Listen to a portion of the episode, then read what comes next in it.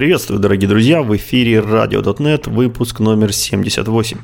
В эфире ее постоянный ведущий Анатолий Кулаков и Игорь Лабутин. Всем привет!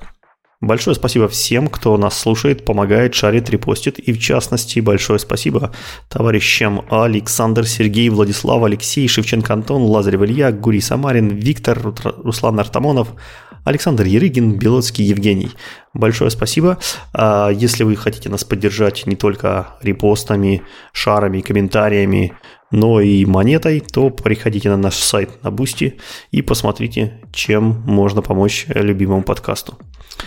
А, ну что ж, давай начнем. В принципе, недельки выдались какие-то довольно скудные на статьи. Я не знаю, народ, может, там ловит последние дни лета, отдыхает, загорает.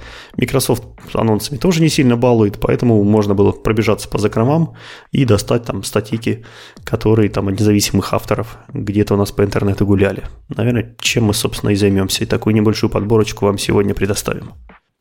Да, но начнем мы с того, что напомним, что у нас в ближайшее время наступит конференция .next, которая будет 15-16 сентября, и к, в шоу-ноутах будет промокодик на скидку для персональных билетов. Так что заходите, мы там будем. Будем рады увидеться, если вы там тоже внезапно будете. Ну или если не получится быть физически, всегда можно посмотреть онлайн.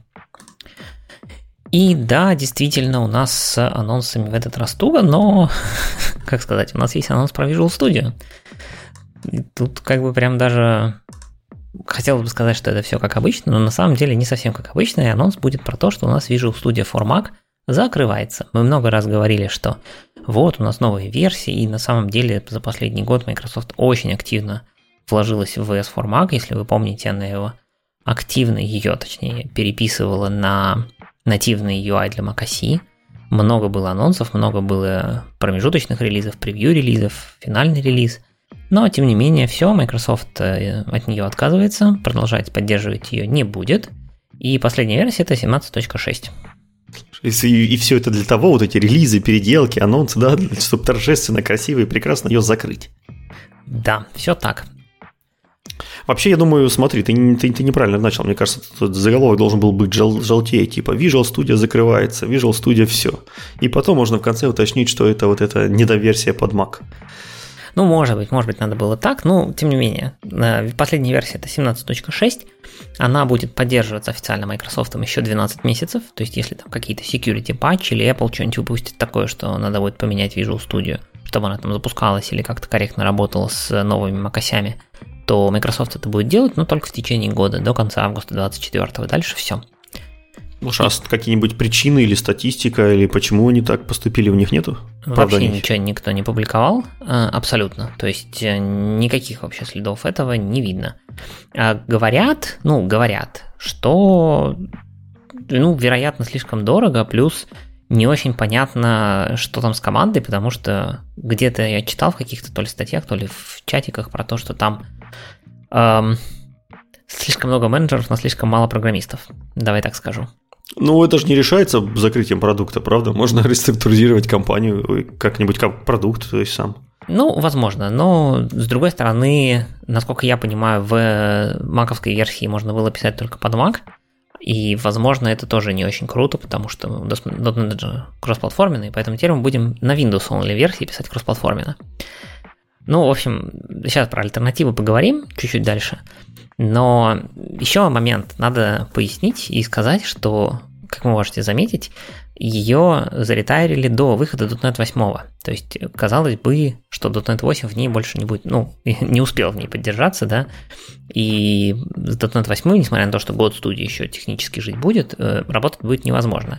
На самом деле в статье есть слова про то, что rudimentary support там все-таки есть, не знаю, что это означает, но типа скомпилировать и поотлаживать программу на .NET 8 вы все-таки там сможете. Скомпилировать я могу из командной строки, тут не сильно удивили как бы. Не, ну это странно, работать в IDE, переключаться в командную строку, чтобы компилить, это все-таки как-то, ну... Так это ж Mac, слушай, что там? Ну ладно, вот. А что же предлагается в качестве альтернатив? Альтернатив предлагается три штуки Microsoft в статье. Во-первых, конечно же, предлагается их новое поделие под названием C-Sharp DevKit.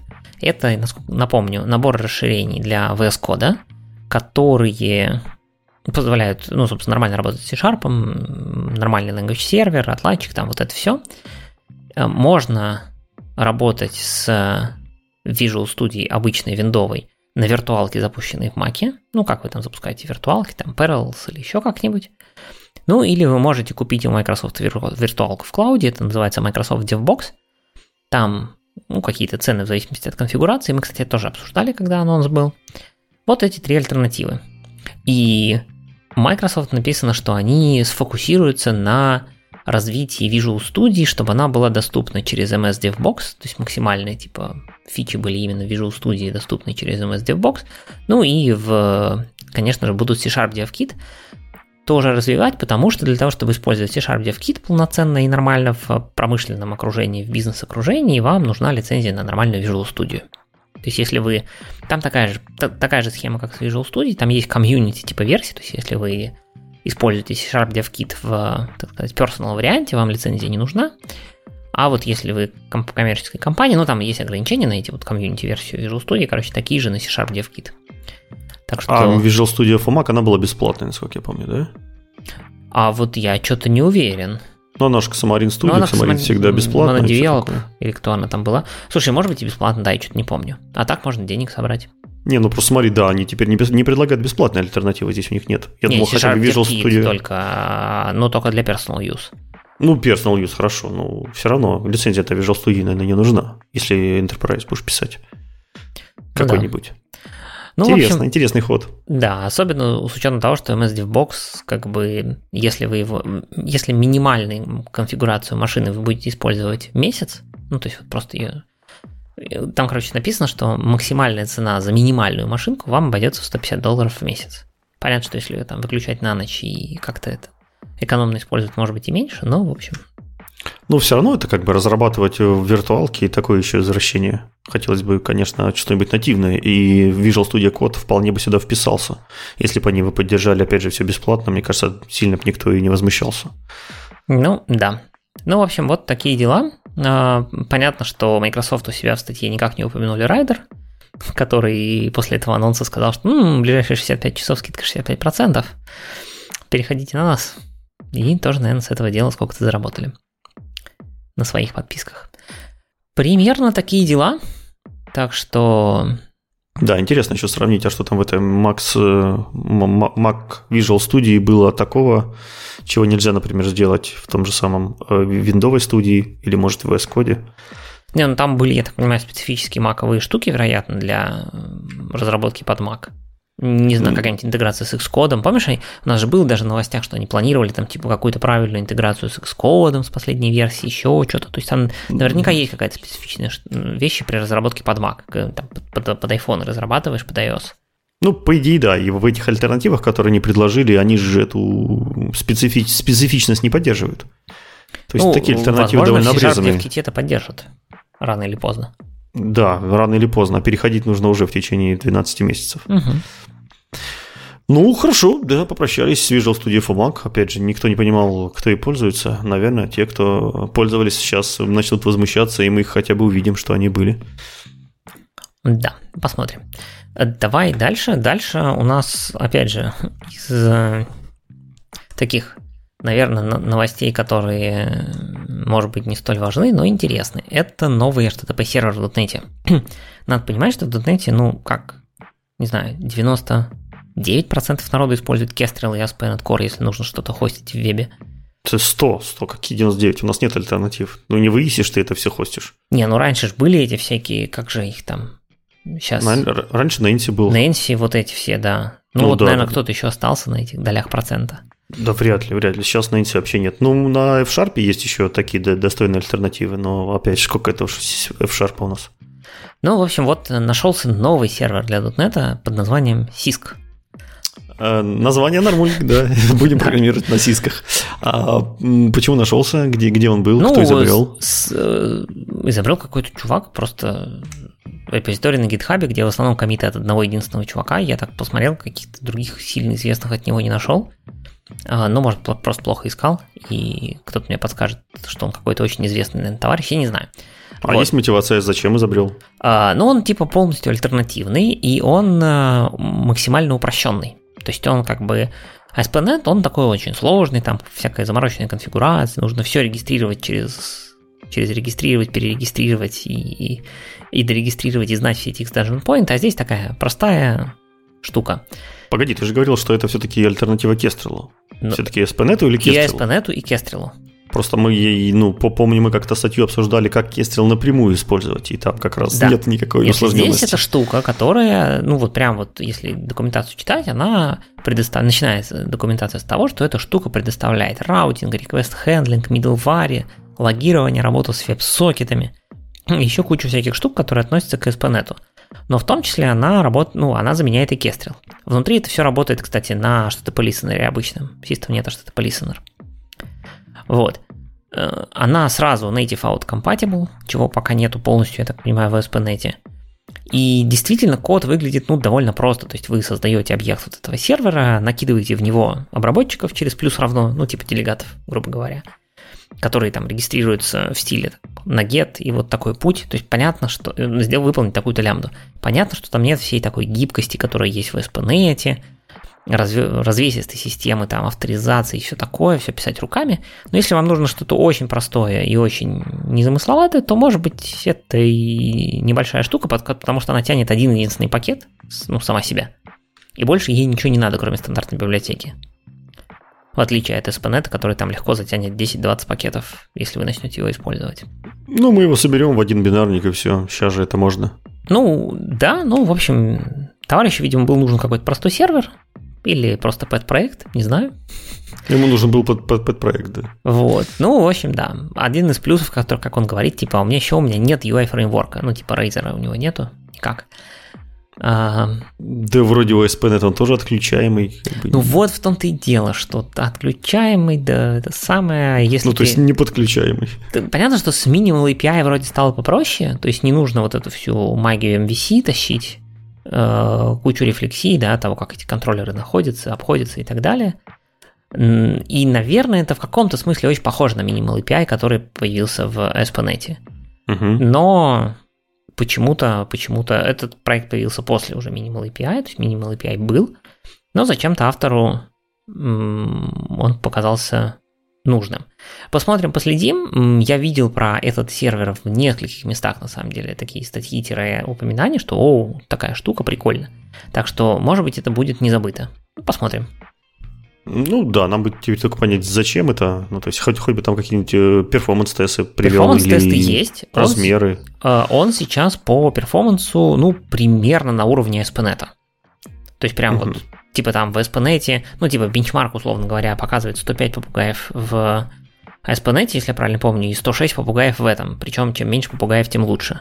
То Блин, есть... ну это странно, потому что этот кестел оптимизировали там последние 10 лет лучшую умыть человечества. Вот, что... вот, а здесь как бы тут тупой поверх что-то listener, да, который не, не кестрил нифига, а просто обычный, ну что там, сокеты, да, это за acceptor сокет, и угу. пишешь, и работаешь с ним, тем не менее, выжимает столько же этих наносекунд. По-моему, не попугай, по-моему, там наносекунды, типа, среднее время обработки реквеста или что-то в таком духе было.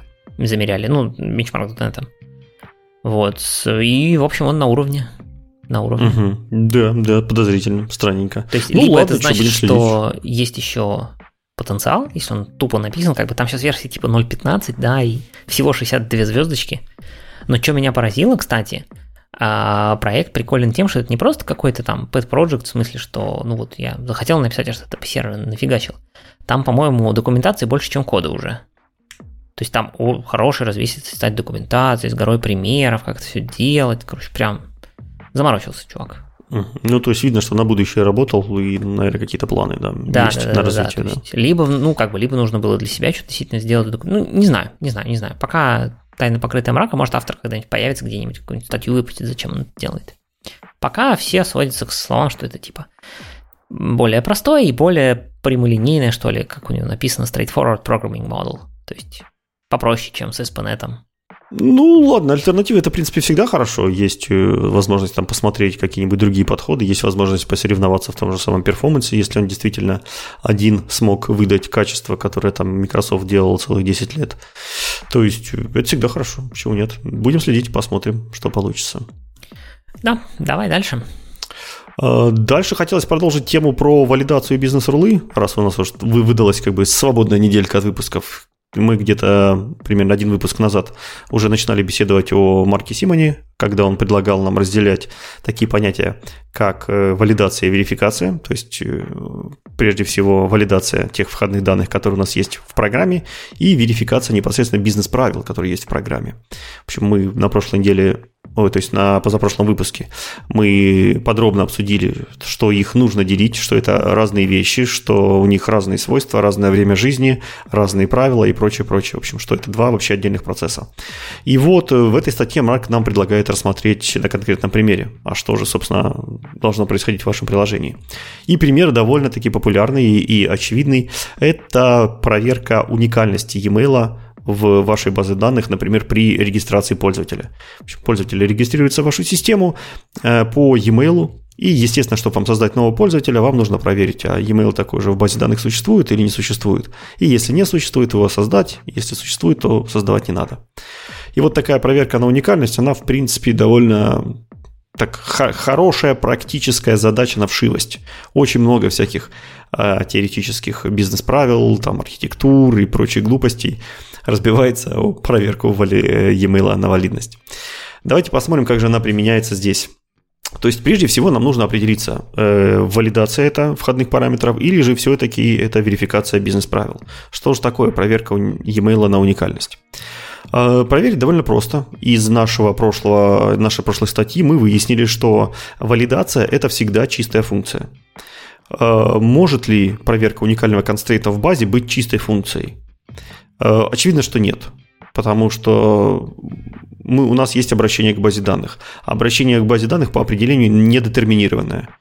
То есть, что это значит? Что когда у нас, когда мы получили от какого-то, э, сделали запрос в базу данных, получили ответ, что такого e-mail не существует, в это время параллельный процесс может данный e-mail в базу добавить и уже через секунду сделав повторный запрос с теми же самыми параметрами на э, проверку этого e-mail, нам ответ придет абсолютно другой. Нам база данных ответит, что теперь вот e-mail существует, представляете, вот все поменялось. То есть э, состояние абсолютно недетерминированное, то есть зависит не только от тех параметров, а не только от тех аргументов, которые ей передают. Соответственно, никакой pure function он не является.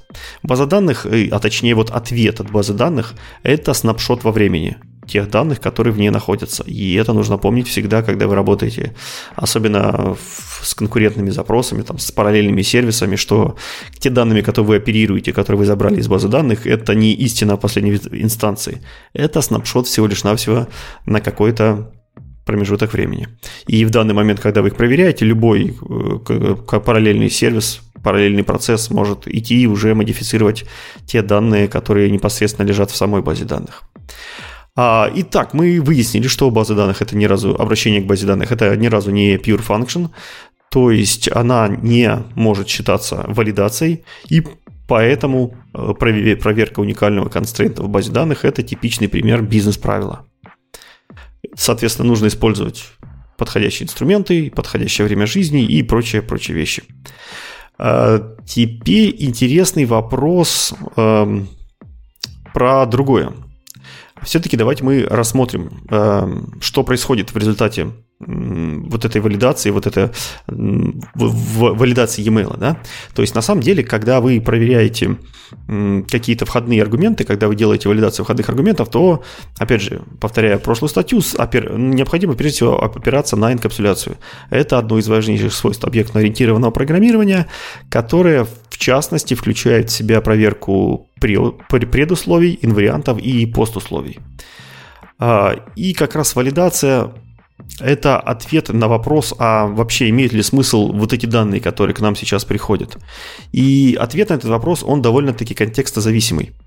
То есть, если в одной программе э, у вас валидация может быть э, бизнес-правилом, то вполне вероятно, что в другом, в другом домене, в другой программе валидация вполне может быть и то есть проверка e-mail может быть еще и валидацией.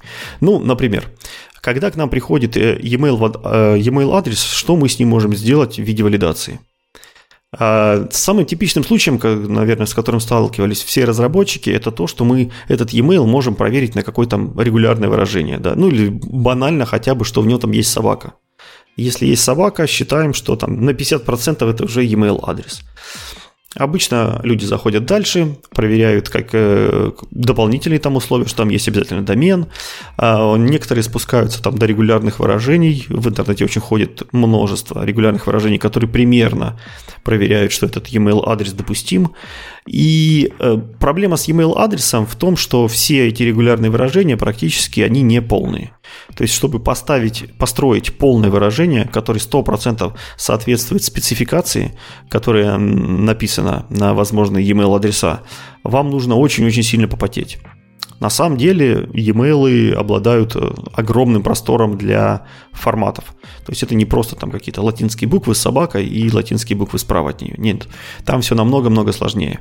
И стопроцентной реализации вот про проверки правильности на валидный e-mail адрес, ее, скорее всего, э, практически, ну, нет практически нигде в прикладных программах, там, за исключением, если вы пишете какой-нибудь SMTP сервер. Может, вот только там. Но это, в принципе, не является большой проблемой. А не является это большой проблемой, потому что на самом деле никакого смысла вот этих больших регулярных выражениях при проверке имейла, который вам ввел пользователь, его нет. Какое бы вы регулярное выражение туда не засунули, пользователь всегда может составить такую строчку, которая пройдет это регулярное выражение и при этом не будет являться настоящим e-mail адресом. Ну, то есть настоящим, который активен, в котором он пользуется и который, с помощью которого там он отсылает письма. Поэтому единственный э, нормальный способ, как проверить email адрес на самом деле, это отправить пользователю письмо и заставить его каким-то образом доказать, что это письмо к нему пришло. Например, кликнуть там по специальной ссылке, которая вернет его на ваш сервер и докажет, что эта ссылка пришла из того адреса, на который вы послали. На самом деле это единственный способ, как нормально можно э, провалидировать e-mail. А, и на самом деле вам не нужно ничего проверять.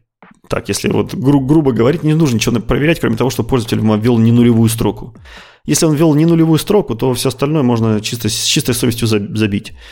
А, потому что единственное, что вам нужно сделать, это сохранить эту строку в базу данных и отправить e-mail. Если e-mail отправился и результат к вам пришел, значит эта строка валидная. Если не отправился, то вам все равно, что в этой строке было написано. То есть если ссылка была не подтверждена, то значит e-mail был невалидный. Вот на самом деле как бы и, и, и все.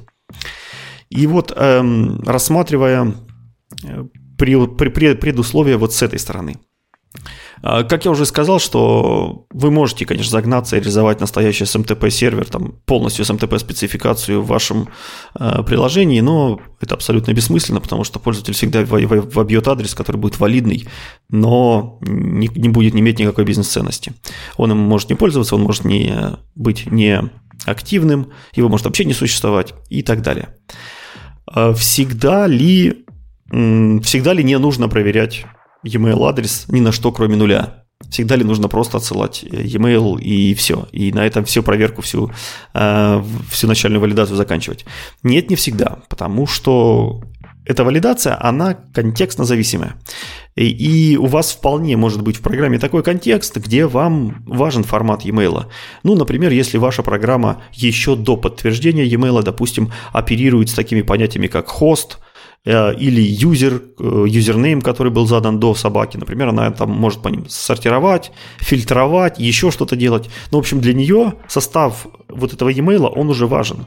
Он уже э, имеет какую-то семантику. То есть она должна понимать, что у нее там есть какой-то хост, у нее должен, есть какой-то юзер. И вот тогда, в принципе, действительно вот эти условия можно включить в часть, в часть валидации. Но в часть валидации она включается не в том виде, в котором а, обычно там делают, допустим, а, смачили там, с каким-то регулярным выражением или сделали, сделали контент на собаку и все, и счастливы. Обычно в валидацию такие штуки включаются как попытка парсинга. То есть парсинга в, э, в теме в теме перевода менее структурированных данных в более структурированные вот когда вы делаете вот этот перевод, когда к вам пришел, приходит мини-структурированный, вас, вам абсолютно любая строчка может зайти, там JSON, YAML, что угодно. Для вас это непонятная строка. И вам нужно ее преобразовать уже в те объекты, с которыми работает ваш язык, непосредственно C-Sharp. То есть вы уже ее десериализуете в какую-нибудь DTO-шку. И вот это вот преобразование, оно, оно возможно, то есть на его, на его этапе возможно делать, естественно, валидацию. И вот эта валидация, она обычно делается с помощью метода распаршивания. То есть, если нам, в частности, приходит e-mail адрес, то его не нужно пытаться проверить на какие-то собаки или на какие-то регулярные выражения. Гораздо проще воспользоваться стандартным классом, который лежит в systemnet mail. Этот класс называется mail address. У него есть метод try-create, который пытается создать из строки e-mail адрес. И у него там, естественно, внутри есть, внутри есть куча проверок, которые Microsoft э, посчитал нужным добавить на то, что этот адрес валидный. Вот, в принципе, его одной строчкой можно и использовать, то есть попытаться его распарсить. А, и как только вы его распарсите, у вас получается, что вы соблюдаете некое предусловие. То есть вашему домену важно, чтобы данные пришли именно в этом формате. То есть вы реализовываете, по сути, предусловие. И тогда этот процесс является типичным процессом валидации который, в принципе, и может быть в любом приложении. А, вот таким образом мы посмотрели на примере e-mail, как он может относиться и к валидации, и к верификации, то есть к проверке бизнес-требованиям, и к проверке входных аргументов. И к валидации он относится тогда, когда мы преобразуем менее структурированные данные к более структурированным данным. А, и валидация, она, в принципе, движется двумя, э, двумя концепциями. Это, во-первых, то, как выглядят входные данные, и то, какие данные необходимы для нашей ДТОшки, то есть какие у ДТОшки есть требования. А, тут, тут уже даже не, не про ДТОшку речь, тут уже, тут уже даже больше про объект речь, да, то есть про бизнес-энтити речь. В общем, если у этой бизнес-энтити есть какие-то предусловия, которые говорят, что мне срочно нужен правильно оформленный e-mail адрес, вот я только правильно оформленный люблю, других не люблю, вот, и тогда в этот процесс уже обеспечивается с помощью валидации. А, вот такой практический пример, в принципе, на котором довольно очевидно, как, как, как можно использовать одну и ту же концепцию и в рулах, и в, и в валидациях. Ну, звучит, с одной стороны, вроде как логично и очевидно, с другой стороны, каждый раз, когда начинаешь этим заниматься, действительно возникает вопрос, регулярку бахнуть или вообще забить, проверять. Надеемся, что пользователь ведет все нормально сразу. Или действительно просто попробовать что-нибудь. IP-адрес.parse, да, или вот этот вот самый mail, адрес create. Вообще, да, самая, самая, самая правильная проверка – это всегда парс.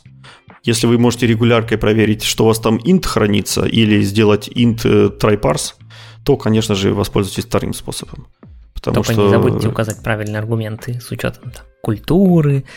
С int ом-то ладно, а вот со всякими там double ами, да, например, да, где double ами. точки, запятые, вот это все. Да, безусловно. И это как раз тебя заставит задуматься о том, а в каком формате оно приходит. Потому что на регулярном выражении ты там даже и не задумывался, да, ты там бахнул точку и все, и даже не думал бы об этом. Прошло, но там не прошло. А здесь тебе придется задуматься, да, в каком формате оно пришлет, а что будет в другой культуре, а там кто у нас э, справа налево там читает и все такое. Uh-huh. Да, да. Поэтому трайпарс, он обычно более гибок в этом плане к любому типу чем простое регулярное выражение или какой-нибудь контейнс. Ну, по крайней мере, в нем, наверное, разработчики этого самой фреймворка или библиотеки подумали о том, что бывают разные культуры. Да, просто может быть такая ситуация, когда регулярка прошла, а потом число из этой строки вы создать не смогли, ну потому что там действительно какой-то э, формат локализации не тот. Но не может быть такой ситуации, когда у тебя трайпарс не прошел. В общем, если трайпарс не прошел, значит все, строка не подходит однозначно. Да. Ну что ж, удачи вам в парсинге и валидации, а мы пойдем дальше. И у нас редкий гость, это Маони. Редкий гость в плане статей. Маони написала очередную статью, и она прям не маленькая, при том, что она явно говорит, что ну я не стала углубляться в детали, будут отдельные статьи про детали, более, так сказать, детальные, про все детали. Здесь такой овервью. Ну, тем не менее, там статья, ну не тауп, конечно, но в стиле. Давайте вообще поговорим, о чем это. Называется она Dynamically, Dynamically Adjusting to Application Sizes. То есть э, это все, конечно, про, про Garbage Collector, про то, как он будет адаптироваться к размеру приложений. Тут пока много вопросов, поэтому давайте разбираться с самого начала. Вообще, вообще, .NET в прошлых релизах довольно сильно фокусировался на том, чтобы сделать Garbage Collector более эффективным и при этом поменьше пауз, то есть чтобы throughput был у нас побольше, вот это все. Одна из больших таких э, фич, которая повлияла на это, это был переход на регионы вместо сегментов, что позволило там, поменьше там, сделать фрагментацию, переиспользовать э, эти самые небольшие регионы по сравнению с большими сегментами между разными поколениями, ну и так далее. Мы много про это говорили. Это все прошлые релизы. Но все вот эти улучшения, которые происходили, они в основном были в предположении, что у нас так называемые, ну, довольно большие серверные приложения. То есть, во-первых, э, которые обычно требуют много памяти, во-вторых, у них должен быть маленький latency, ну, то есть э, они должны быстро отвечать. И в-третьих, что они не то, что требуют много памяти, но в принципе работают в таких условиях, когда довольно много памяти использовать, это нормально. То есть, если, допустим, у нас есть пик нагрузки, мы сколько-то памяти залоцировали дополнительной, потому что много запросов обрабатывали, а потоков много родилось в тредпуле, вот это все. Дальше с пика нагрузки вроде бы спал, но garbage коллектор не торопится очищать память, потому что, ну, памяти много, что, как бы, зачем очищать? И все это, конечно же, делалось при условии, что мы используем серверный garbage коллектор. Напомню, что у garbage коллектора есть два принципиально разных режима работы, workstation и сервер, при которых даже куча немножко по-разному раскладывается. Там. Сейчас мы про это чуть дальше поговорим. И тот самый серверный сборщик мусора был нацелен на то, чтобы максимизировать тот самый throughput. То есть как можно быстрее обрабатывать как можно больше запросов. Точнее, как можно больше запросов. Быстрее про latency, да. Наша задача обрабатывать больше вопросов, больше запросов. При этом у него была такая неофициальная репутация про то, что он жрет дофига памяти при этом. А что такое дофига и что такое жрет, вопрос отдельный, но тем не менее. Но фактически, фактически он не то чтобы живет память, а как, как написано в АОНе, у него есть потенциал использовать больше памяти, когда много памяти в системе доступно. То есть он будет ее не очень экономно расходовать, потому что, ну а зачем? Экономить, если ее много. Поэтому, э, согласно количеству логических э, процессоров в вашей системе, у вас будет создано столько же куч виртуальных внутри вашего процесса. В большинстве случаев будет запускаться э, бэкграунд сборка мусора, который не является компактинг, компактинг то есть э, сборка мусора в старшем поколении будет запускаться во втором поколении, все там собирать, но куча будет фрагментироваться. И если вам нужны там какие-нибудь размер, объекты, которые не будут влезать в эти освобожденные фрагменты, ну окей, как бы залокейтим еще, ничего страшного. Конечно, рано или поздно полный компактинг э, GC случится, когда совсем будет не хватать памяти, но на больших системах это случается все-таки довольно редко. И более того, его может не случиться вообще. То есть вы залоцировали много памяти, она там как-то фрагментирована. Если вы посмотрите на memory usage в каком-нибудь там, не знаю, э, manager условном, вы, вам скажут, что у, используют дофига памяти. Если вы посмотрите на реальный размер используемой памяти, managed памяти, он окажется уже не таким большим. И в принципе это было ок. До 8 .NET при этом вы могли немножко влиять на то, как ведет себя garbage коллектор. Во-первых, можно было изменять allocation budget. Насколько я понимаю, это какая-то одна из скрытых опций, э, поэтому сильно особо не поменять. Ну, соответственно, если там совсем memory pressure, то компактинг GC, конечно, включался. Ну и была опция, настройка, называется GC heap count, где вы могли явно задать, что мне нужно две кучи, или пять куч, или одна куча, несмотря на количество ядер.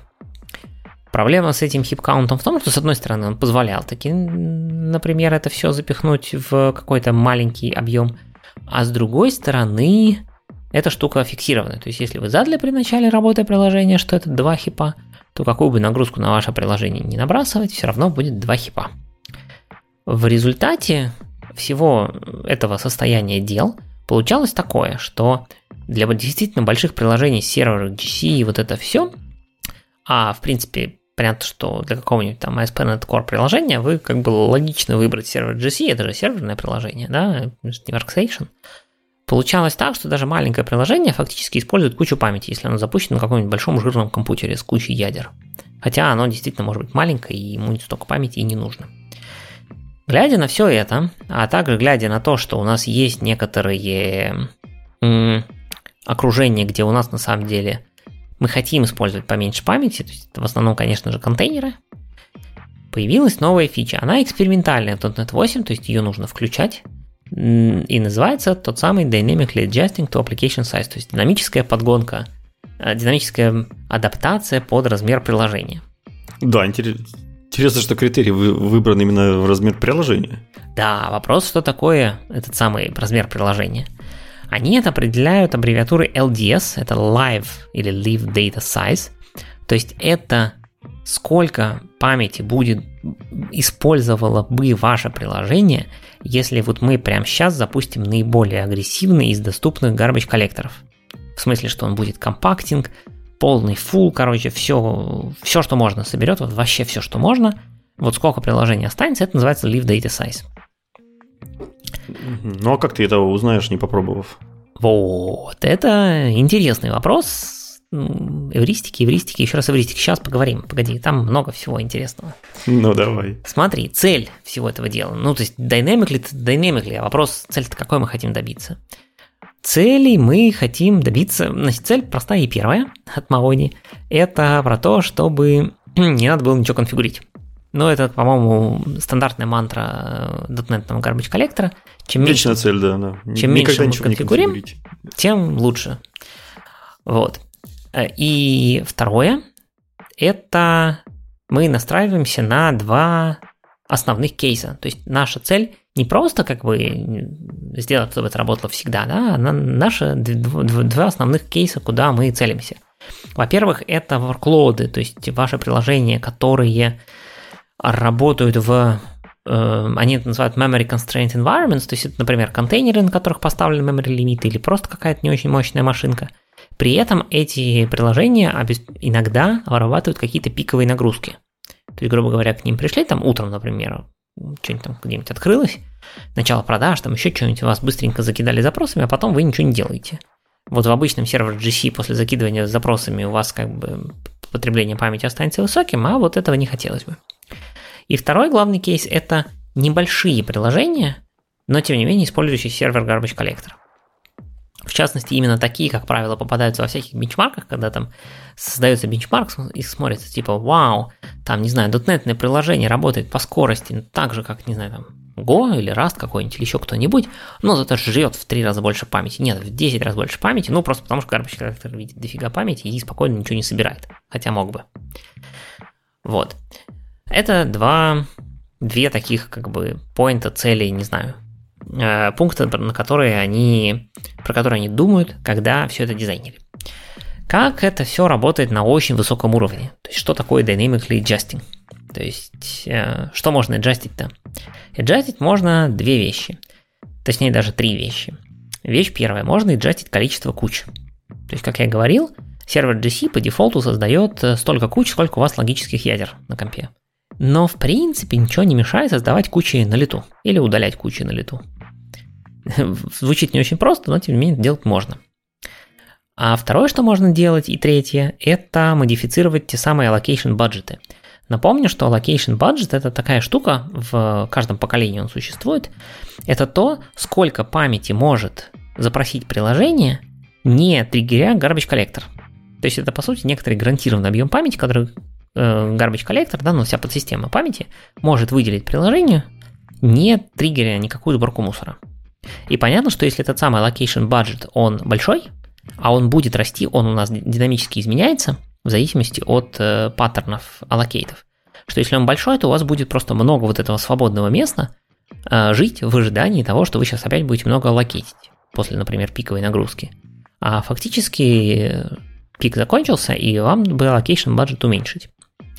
Но метрики, ну, в смысле эвристики пока такого не позволяли. Теперь будут. Ну и еще можно иногда почаще запускать э, полный компактинг GC, чтобы убрать фрагментацию кучи. Но там тоже надо думать, как и когда это делать. Итак, значит, получается, что мы можем аджастить количество хипов, мы можем менять allocation budget и что-то делать с частотой garbage коллекторов. Начнем с хипов. Эта штука сделана уже в .NET 8, ее можно включить, она будет работать. Но работа там все еще идет. Там есть, я сейчас буду рассказывать, там есть куча моментов, которые пока сделаны, ну скажем так, в качестве первой прикидки, как это можно сделать, явно будут улучшаться после разных тестов. Она не требует никакого конфига со стороны пользователя, и если вот эта фича по динамическому количеству куч включена, приложение всегда стартует с одной кучей и может его количество увеличивать или уменьшать, в зависимости от необходимости. А необходимость определяется парой параметров. Для тех, кто очень любит знать все внутренние устройства garbage коллектора, учим два новых термина. Один называется throughput cost, другой называется space cost. То есть некоторая плата за throughput, как мы его переводим-то? Пропускная способность? Да, молодец, пропускная способность. И space cost это, соответственно, некоторая цена места да, занимаемого.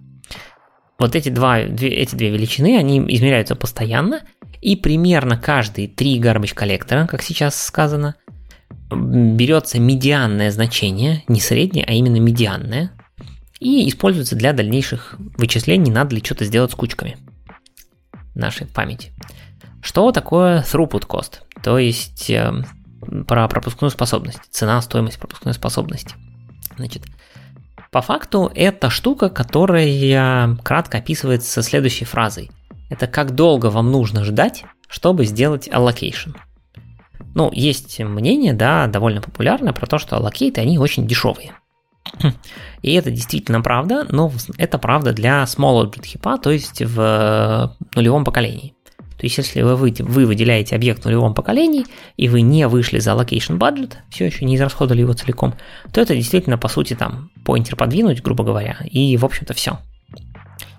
Но для large object heap, а напоминаю, туда сразу попадут все большие массивы, а еще есть pinned object heap, туда попадут всякие запиненные объекты, нужно сходить в garbage collector, возможно, он там что-то где-то куда-то э, соберет, не соберет. И плюс там в некоторых сценариях нужно брать некоторый лог э, внутренний для обновления определенных структур данных. И он один этот лог на, на кучу. И, соответственно, если очень много разных трейдов пытаются залокетить кучу всякого разного в large object heap, то на локе будет, понятно, собираться куча потоков, ждать вот это все.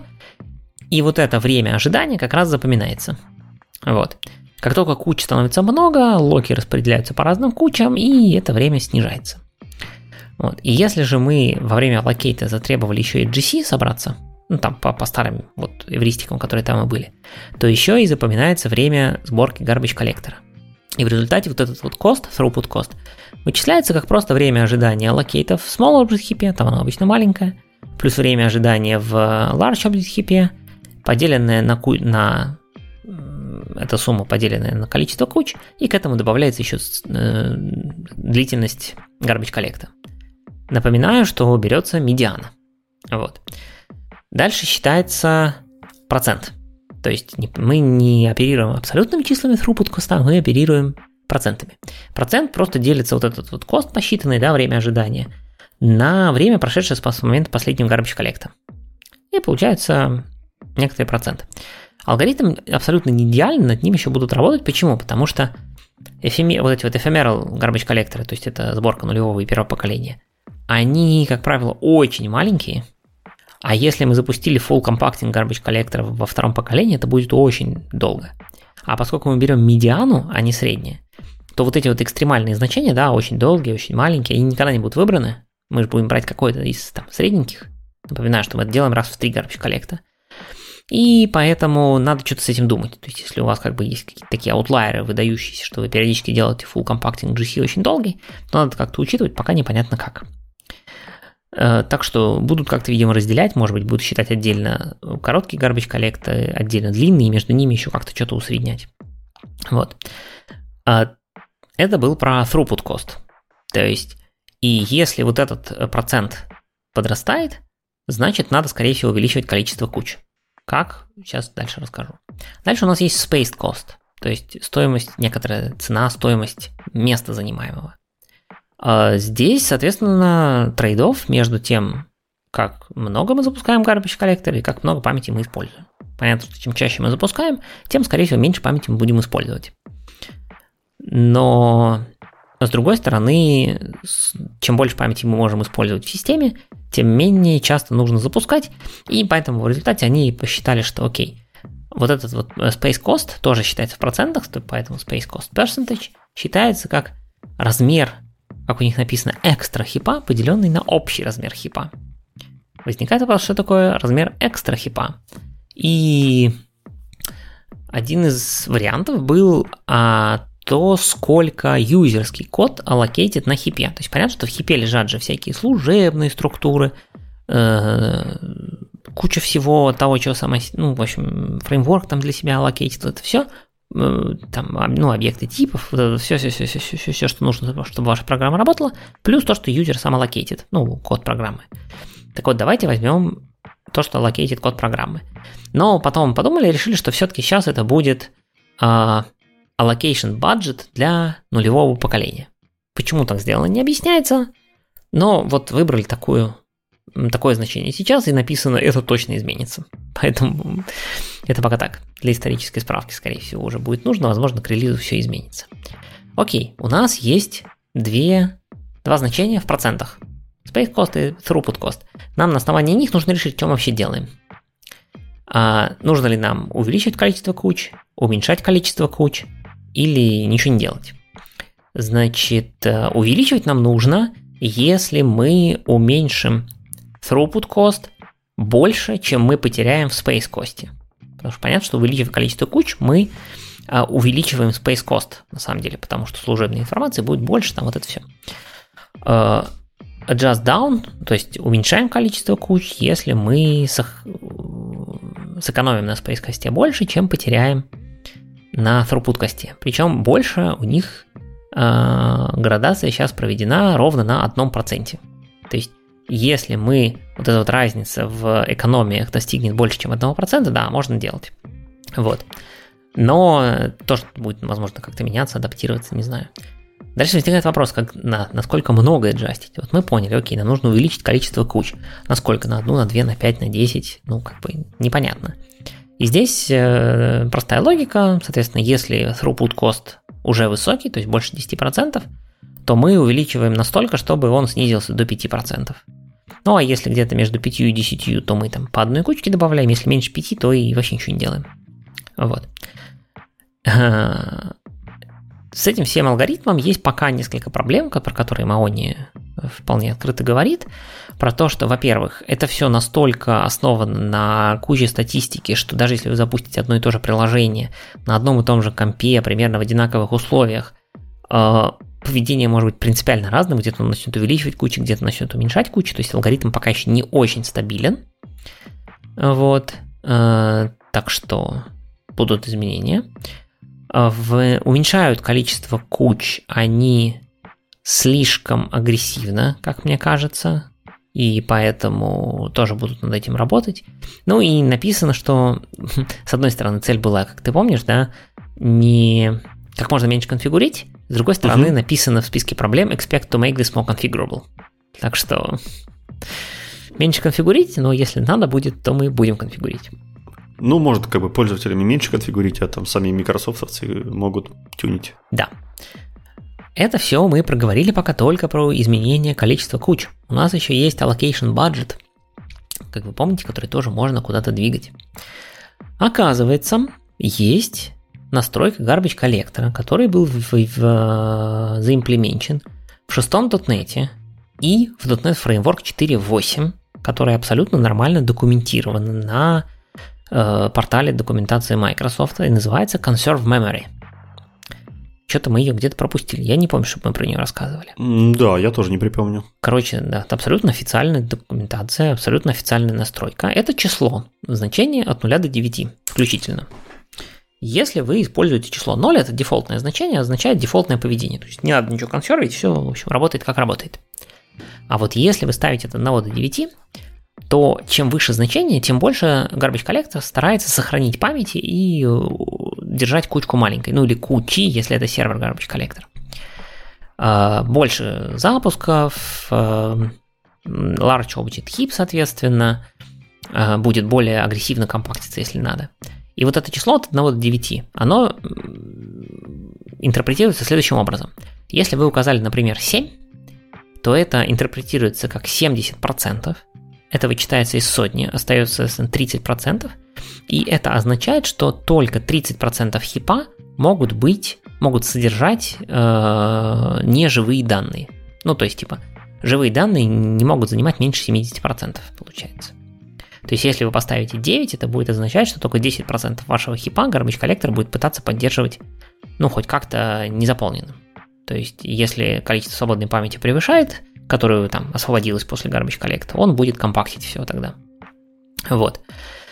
А, но на самом деле это как бы совсем прямолинейно, там на самом деле есть некоторая тоже эвристика логика, где-то они чиселки делят на 2, чтобы быть чуть э, более консервативными и не так агрессивно все там компактить, потому что компактинг все-таки во втором поколении сложно и дорого.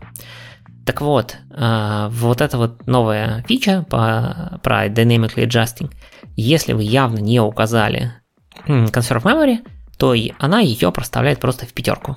То есть это будет означать, что у вас в Garbage Collector будет пытаться работать так, чтобы ваши реальные живые объекты занимали не меньше половины общего объема памяти вашего приложения. То есть меньше они не смогут занять. Ну и бюджет, он, собственно, считается как обычно, но поставлен минимум все-таки в 2,5 мегабайта, потому что меньше там будет совсем неэффективно.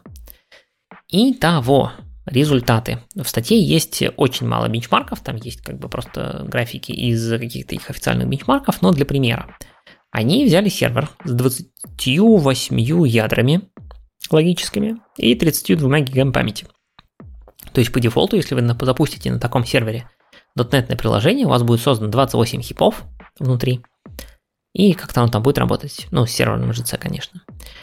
И они прогнали какие-то свои стандартные бенчмарки с этой опцией и, и без этой опции.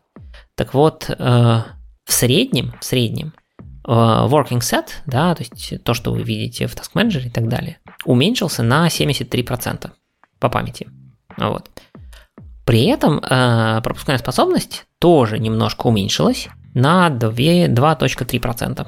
То есть мы память сэкономили где-то в три раза, да, а throughput, ну, типа там на 2% уменьшился. Вроде как выглядит неплохо. Э, при этом было пара или тройка тестов, где throughput уменьшился аж на 10%. Это прям недопустимые изменения. А если такое будет как бы дальше, то фичу надо сильно допиливать. Но даже в этих случаях э, время garbage collector выросло типа там с 0,4% до 2,4%. То есть, скорее всего, дело не в garbage collector, а в чем-то другом но будут разбираться, смотреть. Такие дела, то есть кажется, что фича будет прям супер круто экономить память, но в контейнерах это может быть действительно важно, освобождать ее относительно агрессивно, при этом не сильно влияя на throughput, и остается последний момент, как же это все поиспользовать и попробовать. Если вы уже на 8.NET, во-первых, вам нужно использовать сервер GC, это обязательно.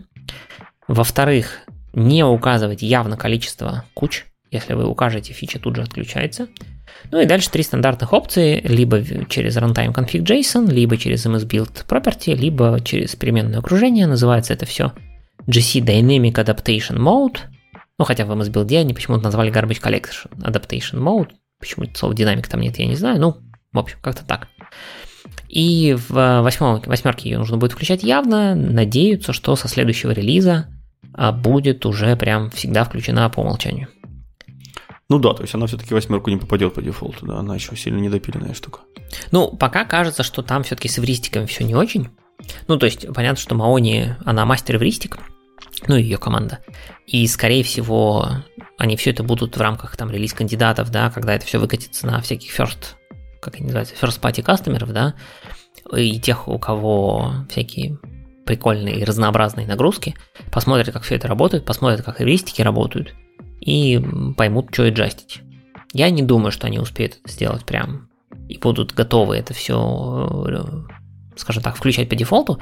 Может быть, максимум, на что я надеюсь, это то, что они э, выведут ее из разряда экспериментал и скажут, ну да, типа вот фича можете включать, если хотите, но по дефолту выключено. Интересно, они как-то собирают статистику того, насколько она хорошо работает, ну, чтобы ее в будущем как-то тюнить или какие-то еще выводы делать? Они же не могут там на первых кастомерах собрать эту статистику, а на весь остальной мир распустить и все, и понадеяться, что все будет хорошо. Я так понимаю, что... Ну, а как они, например, профайл Guided Optimization так на всех раскатывали ровно так же? На своих. Да, то есть нам маленькие выборки попробовали, а на остальных надеяться, что она работает? Типа того, ну а дальше получают вести с полей. Угу. Ну, как-то странно, да, для как бы современных технологий и вездесущего интернета могли бы поставить флажок, отсылать статистику работы какой-нибудь. Да-да-да-да-да. Вспоминаем MockU. Да, да, я вот тоже пытаюсь вывести, что типа, насколько это было бы нормальное поведение или ненормальное. Не, ну видишь, всякие IDE и прочие штуки телеметрию собирают, а здесь у тебя будет, по сути, они собираться из, ну, как бы, продакшена. Надо понимать, что, возможно, у кого-то продакшн крутится вообще там, где ты, ну, как бы, не пошлешь ничего наружу. Не, ну от тех и не надо. Нам надо хотя бы там хоть чуть-чуть. Но я думаю, процентов 50 пользователей бы точно пришло. Если ну, бы они решились. Может быть, может быть, не знаю, не знаю. Не, ну на самом деле действительно, то есть слишком грязно было бы, когда у вас с продакшена как бы что-то утекает на сервера Microsoft. Иди, поди докажи, что там статистика. Ну, только если там, не знаю, генерить файлик, в котором все написано, да, там, и периодически его отсылать, но это очень долгоручной работой. Ну, да, тем более, опять же, мы же говорим про GC, ну, какой файлик? Ну, кто, кто там будет из GC файлики писать? Ну, event каунтер и специальная туза, которая из event каунтеров соберет что-нибудь. Да не, я думаю, что опять же, надо понимать, что у них же, может быть, действительно они какие-нибудь event каунтеры сделают. И, например, например, я не знаю, насколько это как бы они могут это с точки зрения лицензии позволять. Они же, например, могут посмотреть, как живет э, все, что в ажуре хостится.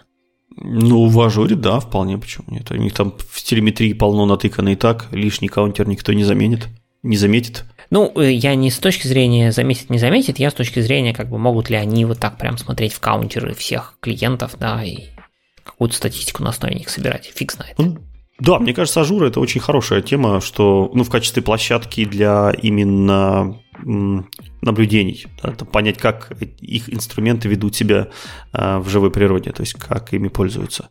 Поэтому да, да, Azure хорошая тема. Ну вот, видимо, там будут обкатывать. Ладно, ждем, посмотрим. Но вообще мне кажется, что по сравнению, в смысле не по сравнению, а помимо, наверное, Native AOT, который сейчас такой фокус, да, фокус прям восьмерки, это, наверное, одна из таких важных э, low-level в каком-то смысле фич, но которая будет довольно сильно импактить много кого, потому что я опять ожидаю после выхода восьмерки кучу статей про то, что вау, там .NET еще ускорился. Вот.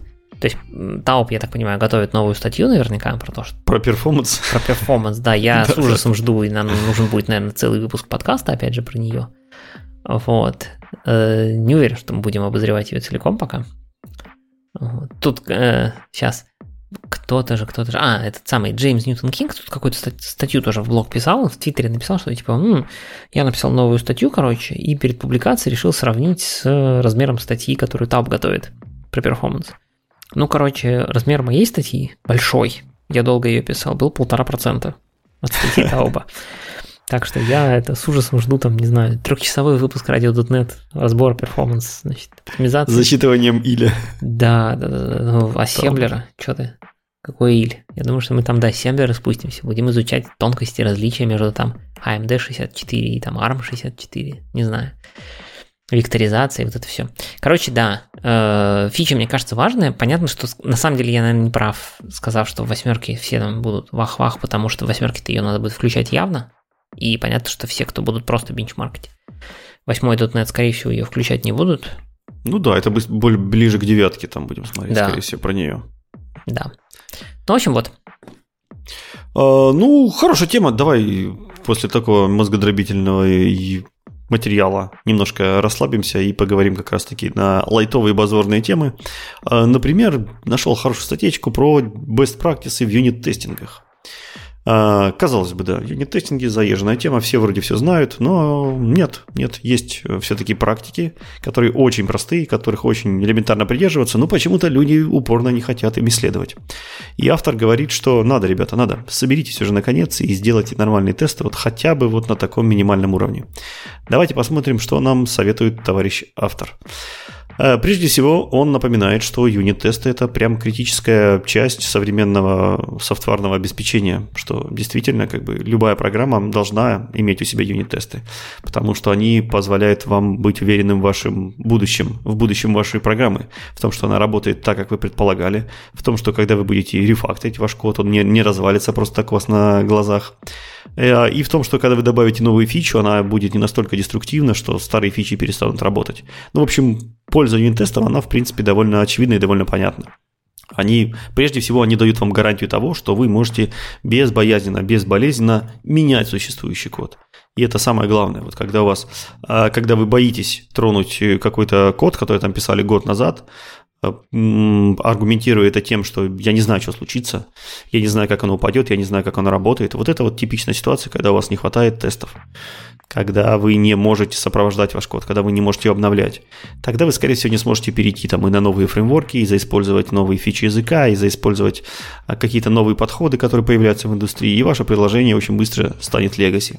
Поэтому самая главная прелесть юнит-тестов в том, что они помогают вашему коду всегда гарантировать, что он выдает именно ту работоспособность, э, на которую был рассчитан. То есть, по сути, вы можете ваш код как угодно рефакторить, как угодно менять, обновлять, переводить на новые фреймворки.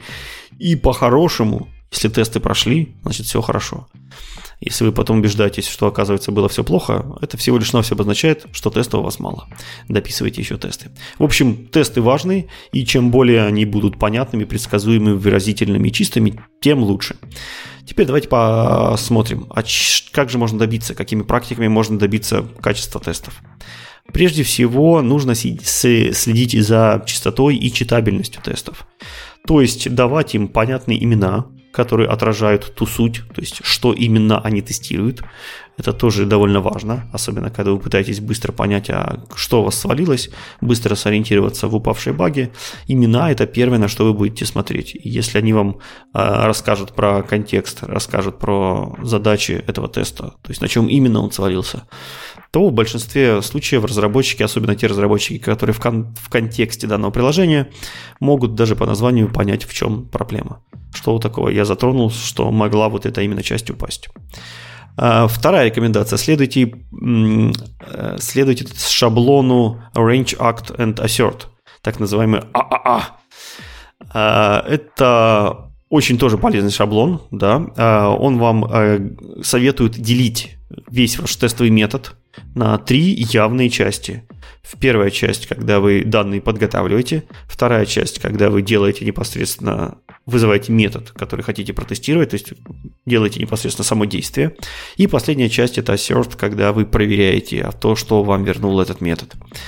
А у меня даже уже довольно давно сложился такой снипет, ну то есть я тестовые методы пишу с помощью снипета, вот, я набираю слово факт, и он мне генерит x-юнитовский факт метод.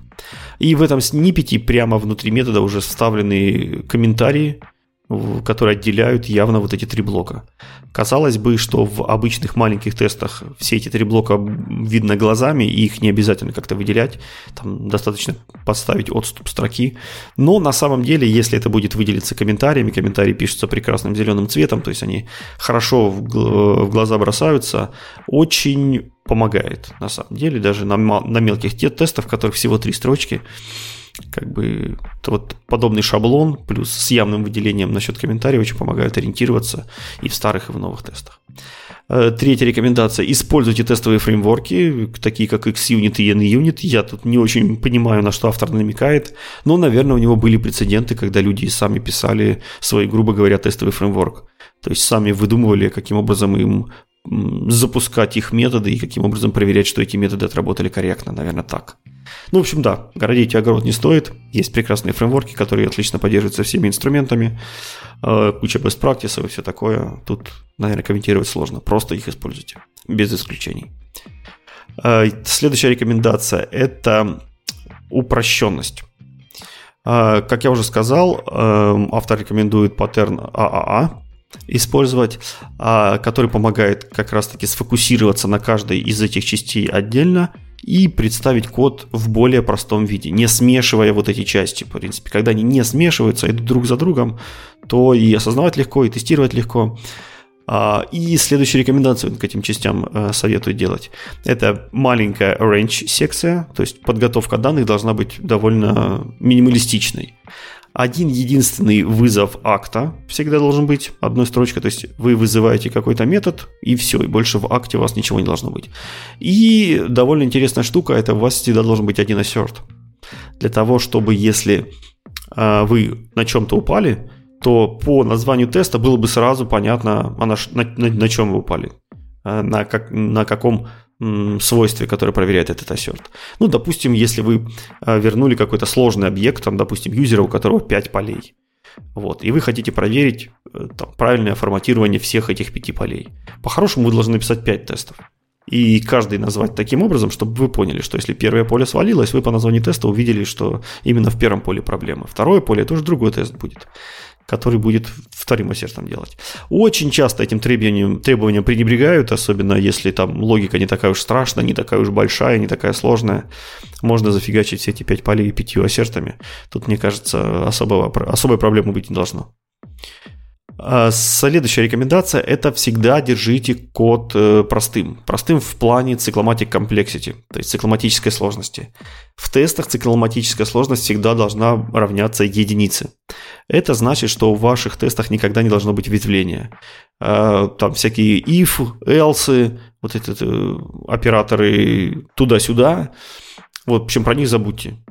Любой if, там else добавляет сразу complexity плюс один. Их в тестах быть не должно.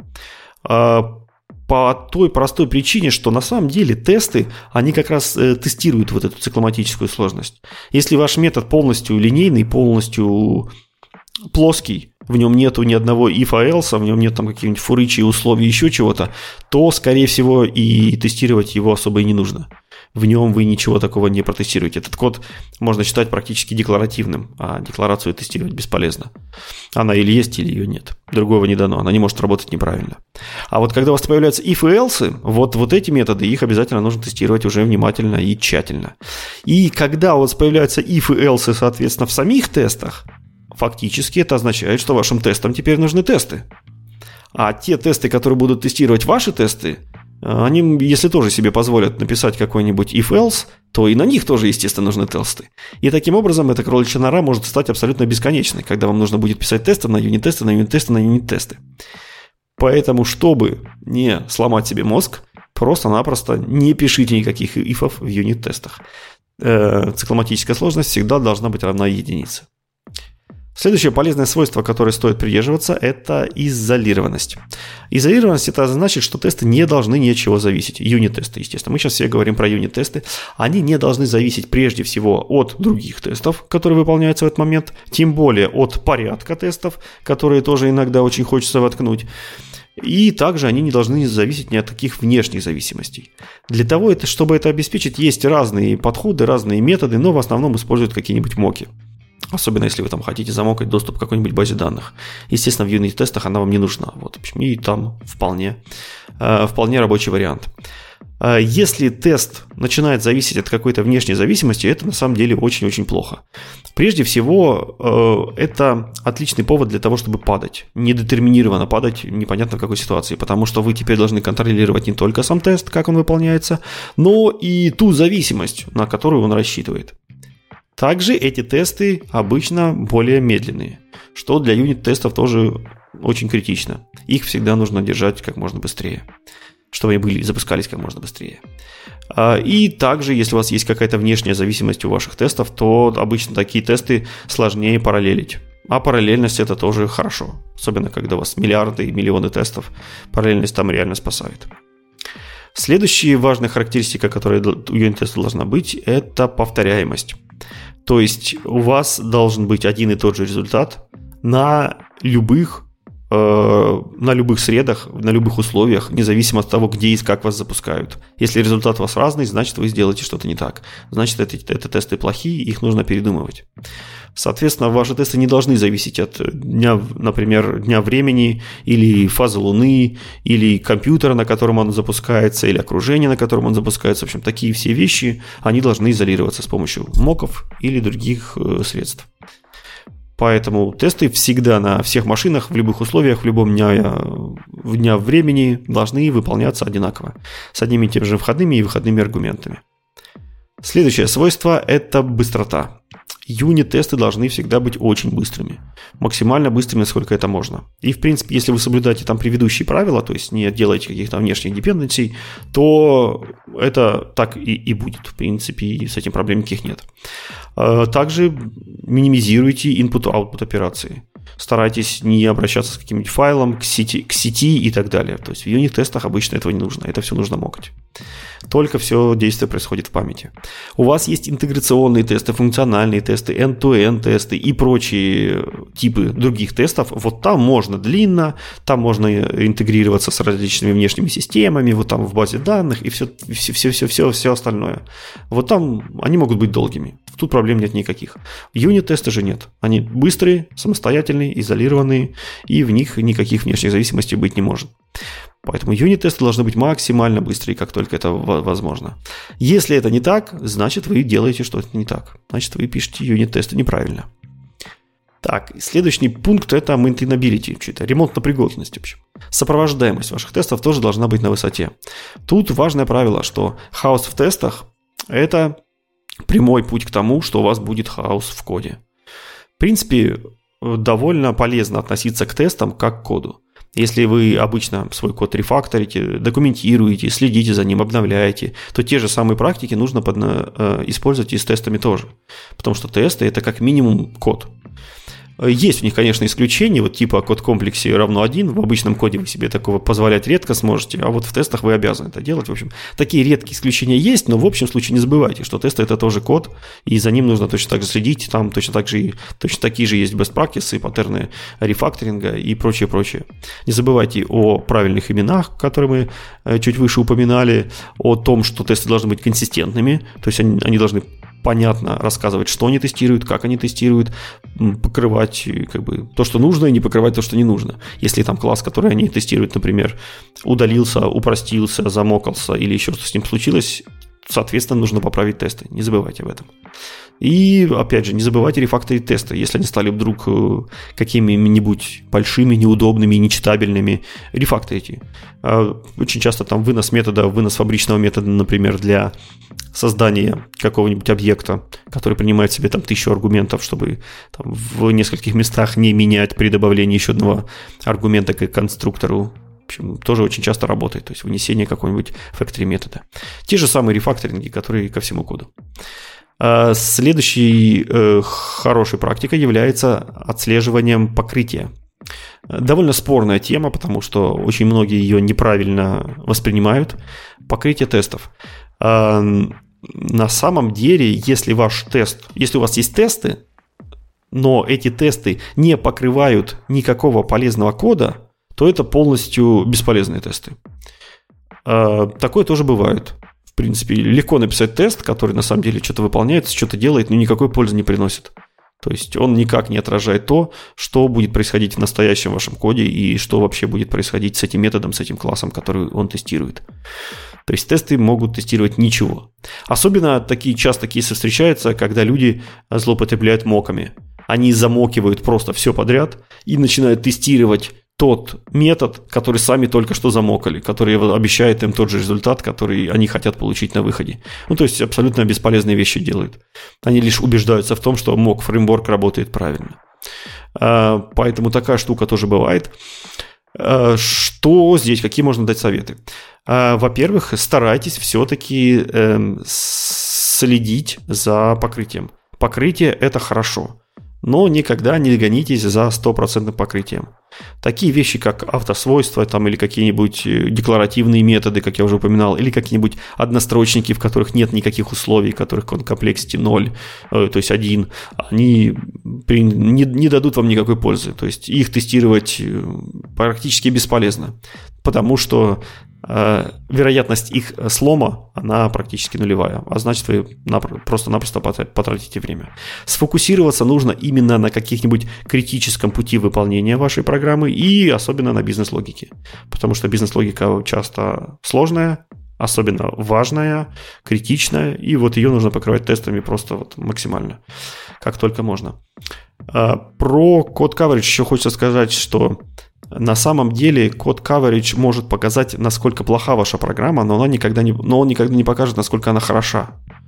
То есть даже не программа, а тесты, да, это характеристика тестов. То есть э, что это значит? Это значит, что если код coverage показывает, что у вас coverage в программе 0, то вы точно можете гарантировать, что покрытие у вас очень плохое, и тесты у вас написаны очень плохо. И, ну или их вообще нет. Да? Если же у вас код coverage 100%, это не гарантирует абсолютно ничего. У вас программа, то есть тесты могут быть и хорошие, и в это же время могут быть и плохие. Потому что, опять же, можно сделать код coverage 100%, но при этом не протестировать э, важных частей потому что код coverage, он все-таки смотрит на прохождение логики, но не то, как вы проверяете постусловия, как вы тестируете, как вы проверяете прекондишны и прочие вещи. То есть вполне реально добиться 100% код, код coverage с очень плохими тестами. Поэтому 100% не показывает ничего, но если у вас 0%, это, это точный признак того, что у вас очень плохо с тестами.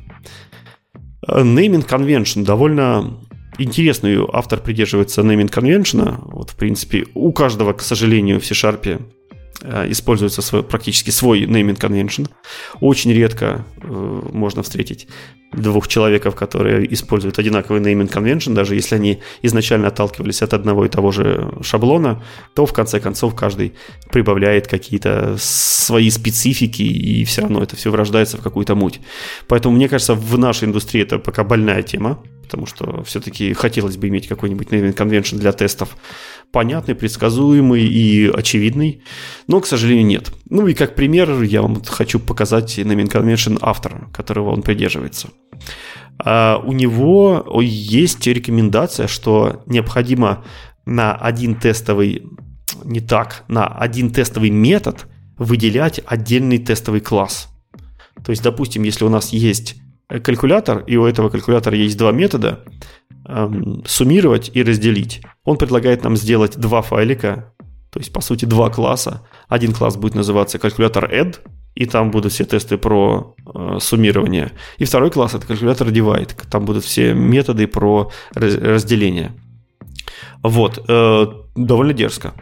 Э, также он говорит, что если, в принципе, вам не нравится, можете сделать папочку калькулятор, и в этот папочку калькулятор уже добавить два класса add и divide.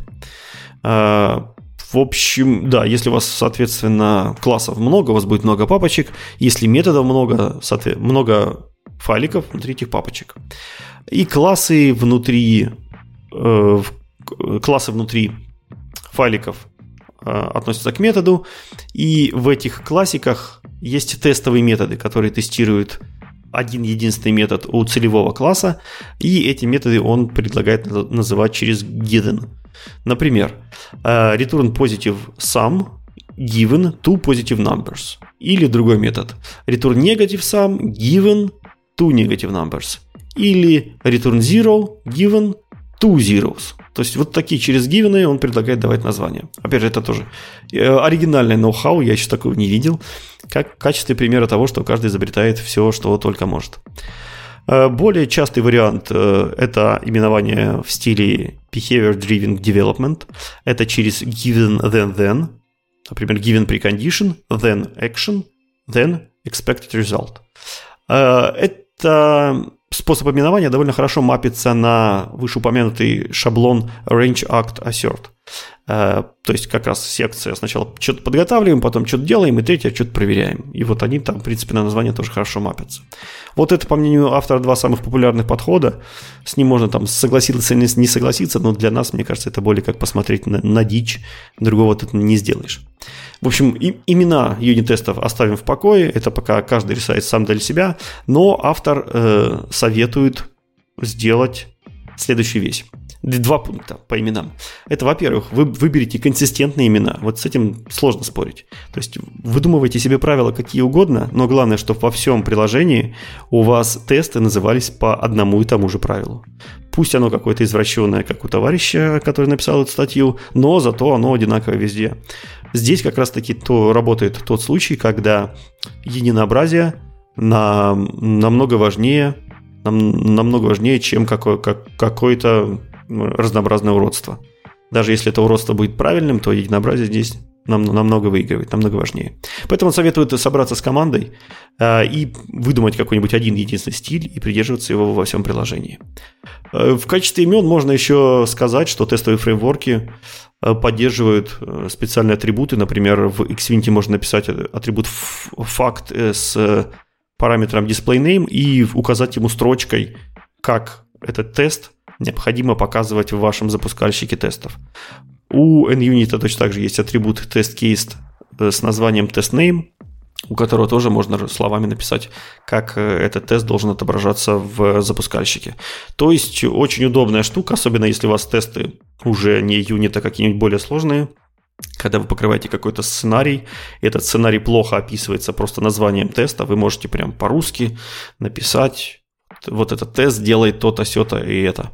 И когда он упадет, э, уже будет понятно, без всяких магических догадок, а что же, собственно, случилось. Тем более, пока у нас нет нормального именования общепринятого теста, это довольно полезно бывает.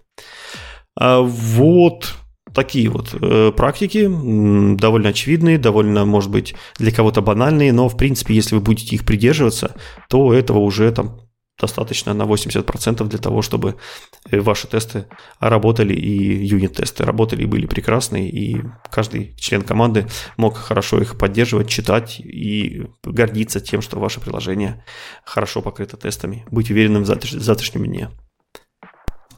Ну, как ты правильно сказал, про хорошо покрыто тестами, это такое слабоизмеримая штука. Пусть оно хоть как-нибудь будет покрыто хорошими тестами. Основная бизнес-логика. Есть же отдельная тем, тема, как э, тестировать тесты. Да, мы, по-моему, уже пару раз обсуждали, это мутационные тесты как раз. Да. В общем, да, но да, это другой вопрос. Не будем его сейчас поднимать. Да, тем более, не знаю, я их особо никогда не пробовал. Не знаю. Ладно, давай дальше. Дальше у нас э, тоже тема, которую я не... Честно говоря, не думал, что когда я буду рассказывать в радио.нет, это JavaScript и .NET Interop. Ну, то есть, не, Ты уверен, что стоит начинать вообще? Да, да. Скользкий да, путь, да, смотри. Да, это, короче, GitHub репозиторий от э, команды Microsoft, в смысле он э, github.com slash Microsoft slash, значит, э, Node API. И эта штука, она не совсем только про JavaScript, она называется, это интероп между .NET и Node.js. Значит, э, что позволяет эта штука делать? Она позволяет э, добиться возможности использовать .NET э, сборки и вызывать .NET API прямо из JavaScript application в том же процессе. И наоборот, JavaScript пэкэджи э, дергать их API прямо из .NET приложения тоже в одном и том же процессе. Это никак на Blazor не завязано, да? Это Вообще через... никак, ни одного слова Blazor не было сказано. То есть, ну это же Node.js. Blazor-то здесь причем, это же сервер-сайт. Ну, как сервер-сайт? Ты же можешь вполне э, запускать блейзеровский иль, ну, по сути, ASM. Он может вполне интерпретироваться JavaScript. То есть, в по сути, подгрузить... Ну, да, можно... В ноду подгрузить, да. Но ты уже подгружаешь Blazor, ты уже подгружаешь вазом, по сути, а не .NET все-таки. Да, да, конечно. Ну, так вот. как там .NET машина вертится, может, ей легче ну, да, дергать я понимаю, процессы уже очень много всего, с чем можно совместить. Ну, короче, нет, слово Blazor и слово Wasm тут вообще ни разу не употребляется, по-моему, в описании этого репозитория. То, То есть, это, это реально нативные вызовы, да? Это, ну, ну, оно хитрее, не совсем нативный. Ну, короче, давай, смотри. Давай. А, во-первых, а, что оно поддерживает? Оно поддерживает, на самом деле, это фигище всего. Для того, чтобы вызвать .NET из JS, вы делаете, вы используете пакет специальный в NPM, который э, называется Node API.NET. Он хостит внутри себя runtime, если надо, и, соответственно, в JavaScript приложении будет э, предоставлять доступ ко всему, что вы в этот runtime загрузите. Почему говорю если надо? Потому что вся эта штука нормально поддерживает AOT, то есть вы можете из JavaScript дергать AOT-шные сборки, тогда никакой .NET Runtime не нужен. Вот. При этом все базовые типы, то есть из стандартной библиотеки, грубо говоря, доступны просто так, то есть никакие дополнительные сборки грузить не надо, но если вам нужны какие-то кастомные дополнительные сборки, вы можете загружать их просто с диска по полному пути внутрь Node.js процесса и через этот Node API.NET Package их использовать. Вот. То есть это по сути хостинг, да, .NET внутри да. э, ноды. Хостинг .NET внутри ноды плюс прозрачная прослойка, потому что для JavaScript кода у вас будет топ-левелный объект под названием .NET, и все namespace, да, и дальше, ну, понятно, классы и все остальное мапятся как, э, ну, под объекты, да, то есть вы пишете .NET, там, .system, .console, .writeline. Ну, как угу. вы вызовете writeline. То есть я правильно понимаю, что раньше мы JavaScript использовали как скриптовый язык в наших приложениях для того, чтобы, ну, заскриптовать какую-то mm-hmm. автоматизацию, а теперь наоборот, JavaScript могут .NET использовать как скриптовый язык в их приложении. Типа того, у тебя ты можешь на JavaScript делать то же самое, что ты делаешь в PowerShell. Use cases. Зачем им это надо? Не знаю. Вот никакой мотивации нафига этот пакет появился, я не нашел. Интересно. Но интересно. он есть. Ладно, давай дальше. Можно обратно сделать. Позвать JavaScript из .NET. Вот. Там, соответственно, нужно хостить уже JavaScript рантайм. Например, ноду в .NET. Соответственно, дальше эти самые... Для этого вам нужен, соответственно, NuGet пакет, который из этого репозитория собирается который вы затаскиваете к себе в .NET приложение, говорите ему, вот, значит, создать объект, и единственное, что здесь уже не получится прям так централизованно легко вызывать, там есть тонкости с тем, с каких потоков, нода же она там что, однопоточная или что-то в таком духе, я не, не знаток ноды, но были там какие-то темы с потоками, поэтому здесь вы делаете на вот этом объекте вызов либо run, либо run async, либо post, здравствуй, синхронизation контексты, а, для того, чтобы вызвать любой JavaScript код на загруженном Node.js environment. Синхронизация контекста упомянул не зря, они там активно используются для того, чтобы правильно возвращать вызовы в нужные места. А, для того, чтобы из JavaScript, точнее из TypeScript было проще вызывать .NET API, вы, в принципе, можете сгенерить по .NET API, по DLL, описание в виде .d.ts файлика, как это принято в TypeScript, и у вас будут прям TypeScript дефинишены для типов, которые загружены из .NET сборки. Точнее, которые описаны в .NET сборке, и вы сможете их вызывать как бы с учетом типизации. И более того, этот тул генерит маленький JavaScript файлик, вы импортите только его, а он э, автоматически загрузит все, что нужно, и type definition, и сборку, и .NET, ну и все остальное. Ну, то есть вот в тот самый .NET Top-Level Object все это будет загружено. И можно будет использовать. При этом, а, как я сказал, что это прослоечка некая, то есть вы вызываете код плюс-минус явно, с небольшой прозрачной прослойкой, но прослойка довольно мощная. Во-первых, полностью поддерживается async. То есть, если у вас есть .NET метод, а, который возвращает task, вы можете вейтить его в JavaScript коде. Как будто это JavaScript промис. И наоборот. Очень мило, хорошо, да. JavaScript промис, э, если вы вызовете метод JavaScript, который возвращает промис, то он становится объектом JS Promise в .NET, на который можно сказать await, и он будет await его так же, как и task. Короче, async работает в обе стороны. Причем он работает корректно с точки зрения вот тех самых особенностей работы с потоками в ноде, он правильно за счет синхронизации контекстов будет возвращать в нужное место ноды, в нужный поток после await. Если у вас случится exception в JavaScript, либо в .NET, ну или в JavaScript exception, там же, по-моему, скорее, так скажем, ошибки, ну, как это, в статье это все называется эксепшенами, то у вас будет stack trace, который замиксован из JavaScript и .NET. То есть они прямо в stack trace будут написать, вот это выполнялось в JavaScript, вот такие функции вызывались в таких-то строчках, а вот тут начался .NET, и тут такие-то классы в таких-то строчках. Угу, интересно. Так, stack trace из двух языков. Тут даже да. не то, что языков прямо runtime. Runtime ов разных принципиально, да. да. да, да. А, он propagate ится через, как на границу, все как надо. Ну и с marshalling ом. Значит, с marshalling ом вот эта вот прослоечка сделана следующим образом. Значит, ну, для value типов, примитивов, там вот и структур. Понятно, что они передаются просто как э, по значению, как положено. Для reference типов генерится прокся на другой стороне прозрачно так что вызовы методов, по сути, внутри проксируются в объект на другой стороне, причем garbage э, в курсе и правильно все это. То есть можно создать объект в .NET, отдать ссылку в JavaScript, и объект будет жить, несмотря на то, что ссылки в .NET вроде как закончились. Ну, видимо, они где-то сохраняют там замаршаленные объекты в какой-нибудь статический массивчик, чтобы их не собрали. Вот. И более того, я так понимаю, я вот не знаком с нодой, в ноде есть типы, немного похожие на стримы. Ну, в .NET, да, то есть это поток байт.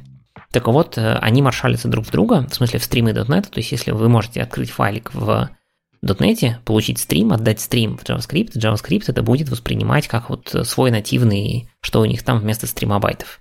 Угу. Довольно такой мощный engine получается. Интересно, для чего они его не делают. Да, они явно его делают для чего-то полезного.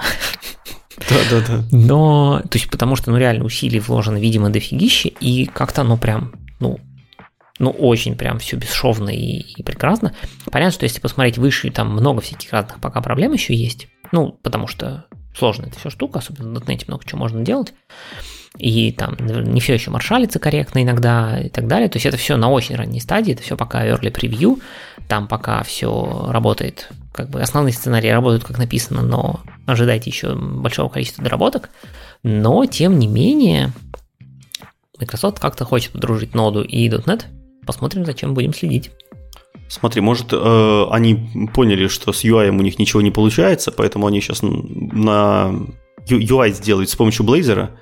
Blazor скомпилирует WASM, WASM будет запускаться на JS, на ноде, и, по сути, они ноду встроят в .NET приложение, и таким образом сделают в .NET приложение хороший UI.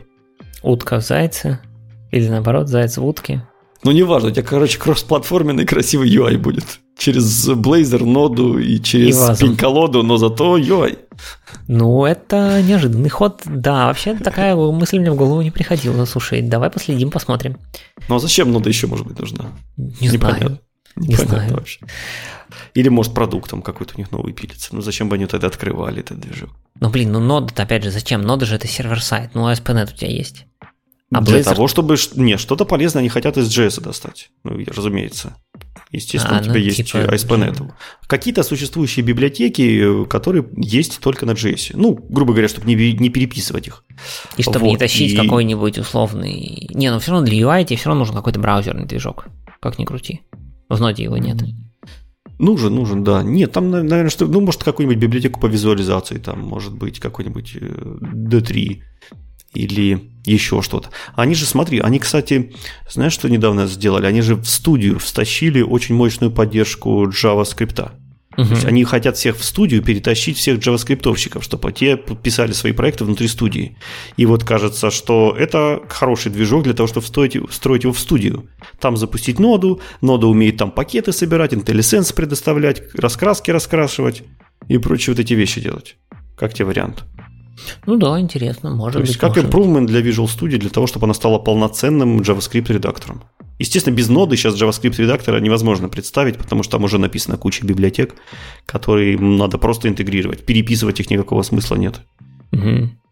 Интересно, может быть, да. Может быть, действительно, отказавшись от VS4 Mac, они теперь будут еще больше вкладывать в Visual Studio, в том числе, да, JavaScript и все остальное. Ну, посмотрим, ладно. Давай будем следить. Глянем. И есть еще одна тоже из примерно, ну не такого же рода статей, ну в смысле новостей, но тоже близкая к JavaScript миру. Мы уже много раз говорили про Blazor. А, ну ладно, далеко от JavaScript мира, но близко к Blazor. А Telerik, как мы знаем, компания, которая выпускает огромное количество разных контролов подо все. Винформа, VPF и, короче, любой возьми UI фреймворк, Telerik под него наверняка что-нибудь выпускает. Также они это делают под Blazor. И вот они недавно запустили штуку, которая называется Blazor REPL. То есть это некоторая интерактивная штука, которая позволяет экспериментировать с Blazor контролами. И это полностью браузерное приложение, э, в котором вы получаете, условно говоря, три области, ну не вкладки, короче, да, три области, в левой там у вас снипеты, в серединке код, на Razer, Razer шаблончики, а справа готовый Blazor, так сказать, срендеренный, вот это вот Blazor вазом, ваш вариант, э, то, что вы написали в Razer. Поскольку это все JavaScript и вазом, то это все можно сделать исключительно в браузере, вам ничего не надо, кроме браузера, вазом умеет работать в браузере, он умеет компилироваться в браузере. В общем, все, все прямо в браузере. А, но он настолько, уж не знаю, настолько ли он крут или настолько хорошо работает телерик, Линк на этот REPL э, редактор есть аж в официальной документации Microsoft по Blazor. Типа, хотите попробовать все то, что мы тут вам описываем, вот вам туда, в Телерик. Ну, партнеры, может, они какие, я уже не знаю, как они там правильно это самое называются. Телериковские контролы обычно платные, но эта штука абсолютно бесплатная, в том числе внутри вы можете пользовать любые телериковские контролы тоже бесплатно. Понятно, что если вы дальше этот снипет утащите к себе код, тут уже нужно покупать лицензию, но посмотреть что там за контролы, вот прям можно теперь в интерактивные штуки, у них там есть сразу сниппеты с готовыми контролами, можно все это запихать. А, можно сохранять, понятно, свою галерею у них на сайте, шарить через урлы. Э, есть экстенжен для Visual Studio, который позволяет быстренько, например, если вы пишете какой-нибудь там Blazor вьюшку в Visual Studio, одной кнопкой закинуть ее на сайт, там покрутить различными в репле и пошарить с кем-нибудь, что-нибудь в таком духе, а, можно инсталлировать NuGet пакеты. Вот тут я не очень понял, как, что прям любые, любые, и как они это все обрабатывают. Ну, наверное, только блейзерные NuGet пакеты. Ну, там сказано типа install arbitrary NuGet packages. Как они определят, что в этом NuGet пакете есть? Ну, попробуют загрузить, если там васом, то загрузят, если ну, нет, может выдадут быть, ошибку. Да, наверное, наверное. Может быть так, не знаю. Вот. Э, статику можно, соответственно, использовать. И даже немножко на C-Sharp писать, то есть там какой-нибудь стартап CS, который требует э, если вам требуется для ваших там, контролов и кода какие-нибудь странные там регистрации в DI-контейнере, ну, вперед, стартап CS у вас есть, можно туда все это написать. А, ну и базовая диагностика с точки зрения компиляции, то есть там понятно, что нет отладчика, но есть там всякие ошибки, понятно, ворнинги, сборки, минимально все показывает.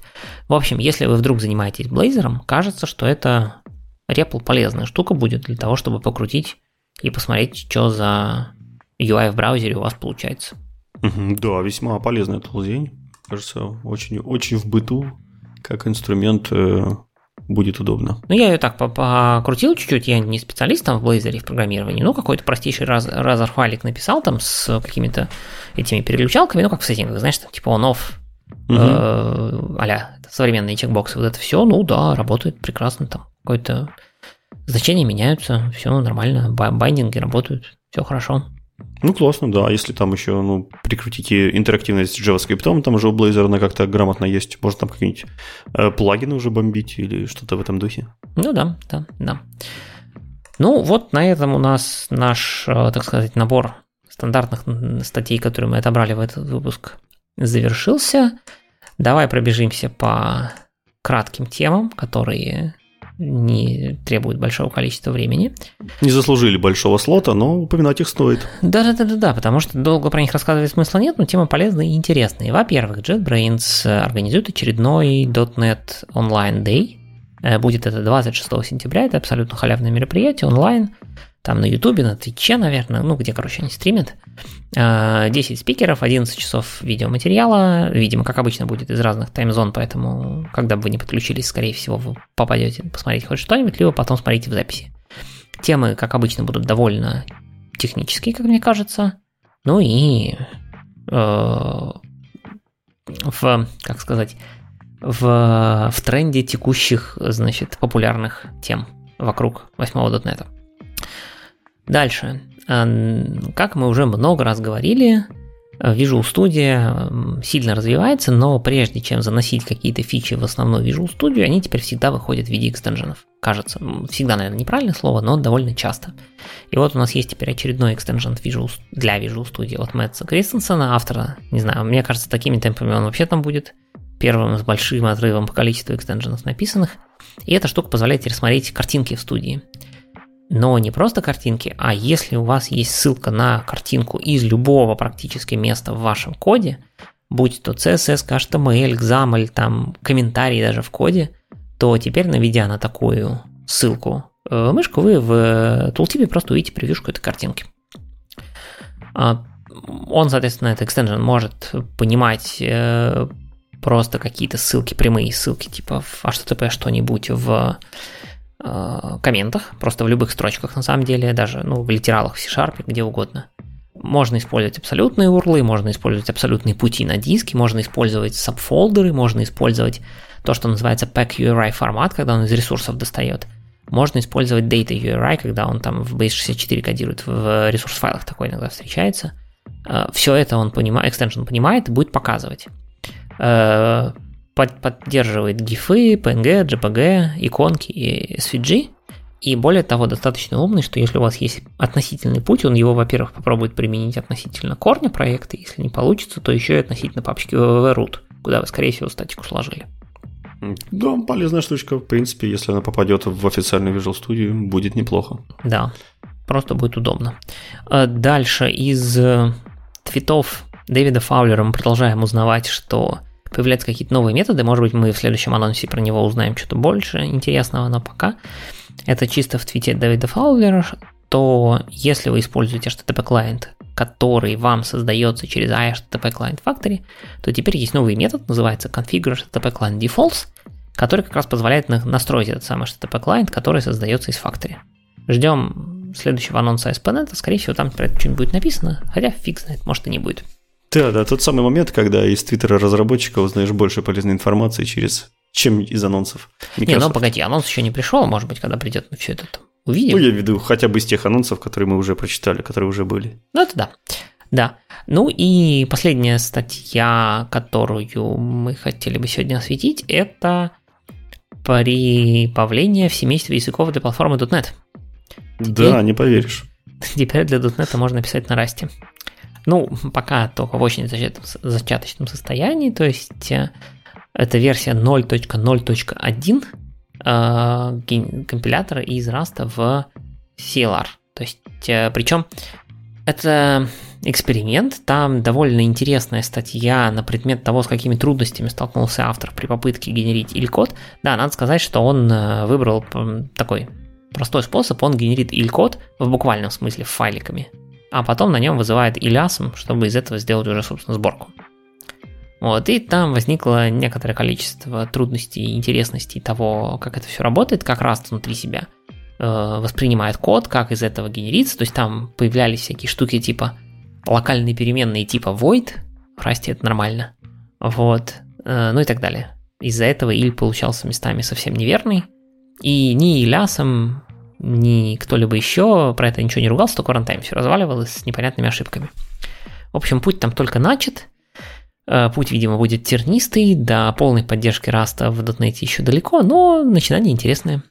Ну да, и нужно упомянуть, что это как бы независимый автор, никакого отношения к Microsoft он не, не имеет, и не факт, что этот путь будет пройден до конца. Это вполне может быть какой-нибудь так пэт-проект на то, чтобы попробовать и забыть. Но если у вас есть поклонники Раста рядом, или вы сами являетесь таковым, то, в принципе, почему бы нет? Очень удобная штука. И новый язык выучил, и в старой экосистеме остался. Так, а я хочу еще про одну статью, это, это, даже не статейку, ссылочку упомянуть. Э, недавно команда .next выложила видео с прошлой конференции. Э, это видео с конференции .next 2022 Autumn. Там больше 30 видосиков, ну, то есть, опять же, больше 30 часов хорошего, качественного, отрепетированного, отличного контента. Все это бесплатно на YouTube-канале .next.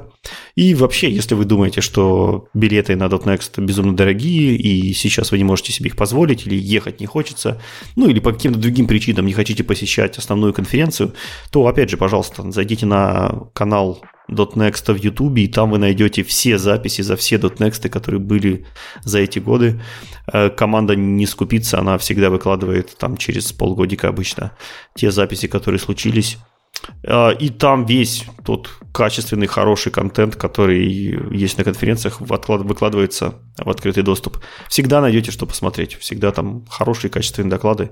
Я, в принципе, по ним изначально и э, собирал свой весь свой багаж, весь свой опыт по .NET. Вот, вот, вот в, таких, в таких канальчиках, в таких докладах, которые выкладывают добрые конференции. Прекрасно. На этом будем на сегодня заканчивать. Поговорили мы сегодня про то, что нет у нас больше Visual Studio for Mac. Ну, она есть, но скоро закончится. Что у нас появился новый альтернативный э, HTTP сервер для, и не только HTTP сервер, но вообще э, штука для работы с э, реквестами да, в .NET, называется SISC. Поговорили про то, как правильно валидировать и верифицировать e-mail и чем это все отличается узнали про новую экспериментальную фичу для garbage коллектора в .NET, про динамическую адаптацию к раз... размеров приложений. Поговорили о том, как правильно писать юнит-тесты, как их называть, э, как их структурировать и вообще как подходить к тому, что они были у вас хорошие. Узнали, что Microsoft зачем-то пилит интеграцию ноды и .NET. Посмотрим, что из этого получится. Ну, а Телерик выпустил хороший Blazor REPL, если вы занимаетесь Blazor. Я думаю, что вам пригодится. На этом все. Давайте завершаться. Всем спасибо, кто слушал, репостает, шарит нас, э, любит, комментирует, лайкает. Ставьте э, звезды, пальчики, что там у вас есть, сердечки. В вашем любимом подкаст-плеере тоже не забудьте нам написать какую-нибудь хорошую оценку. Э, заходите на Boosty, присоединяйтесь к нашему приватному чатику. Всех ждем, всех любим. Всем хорошего, хорошего начала осени. И до встречи в будущих выпусках. Да, всем пока. Счастливо.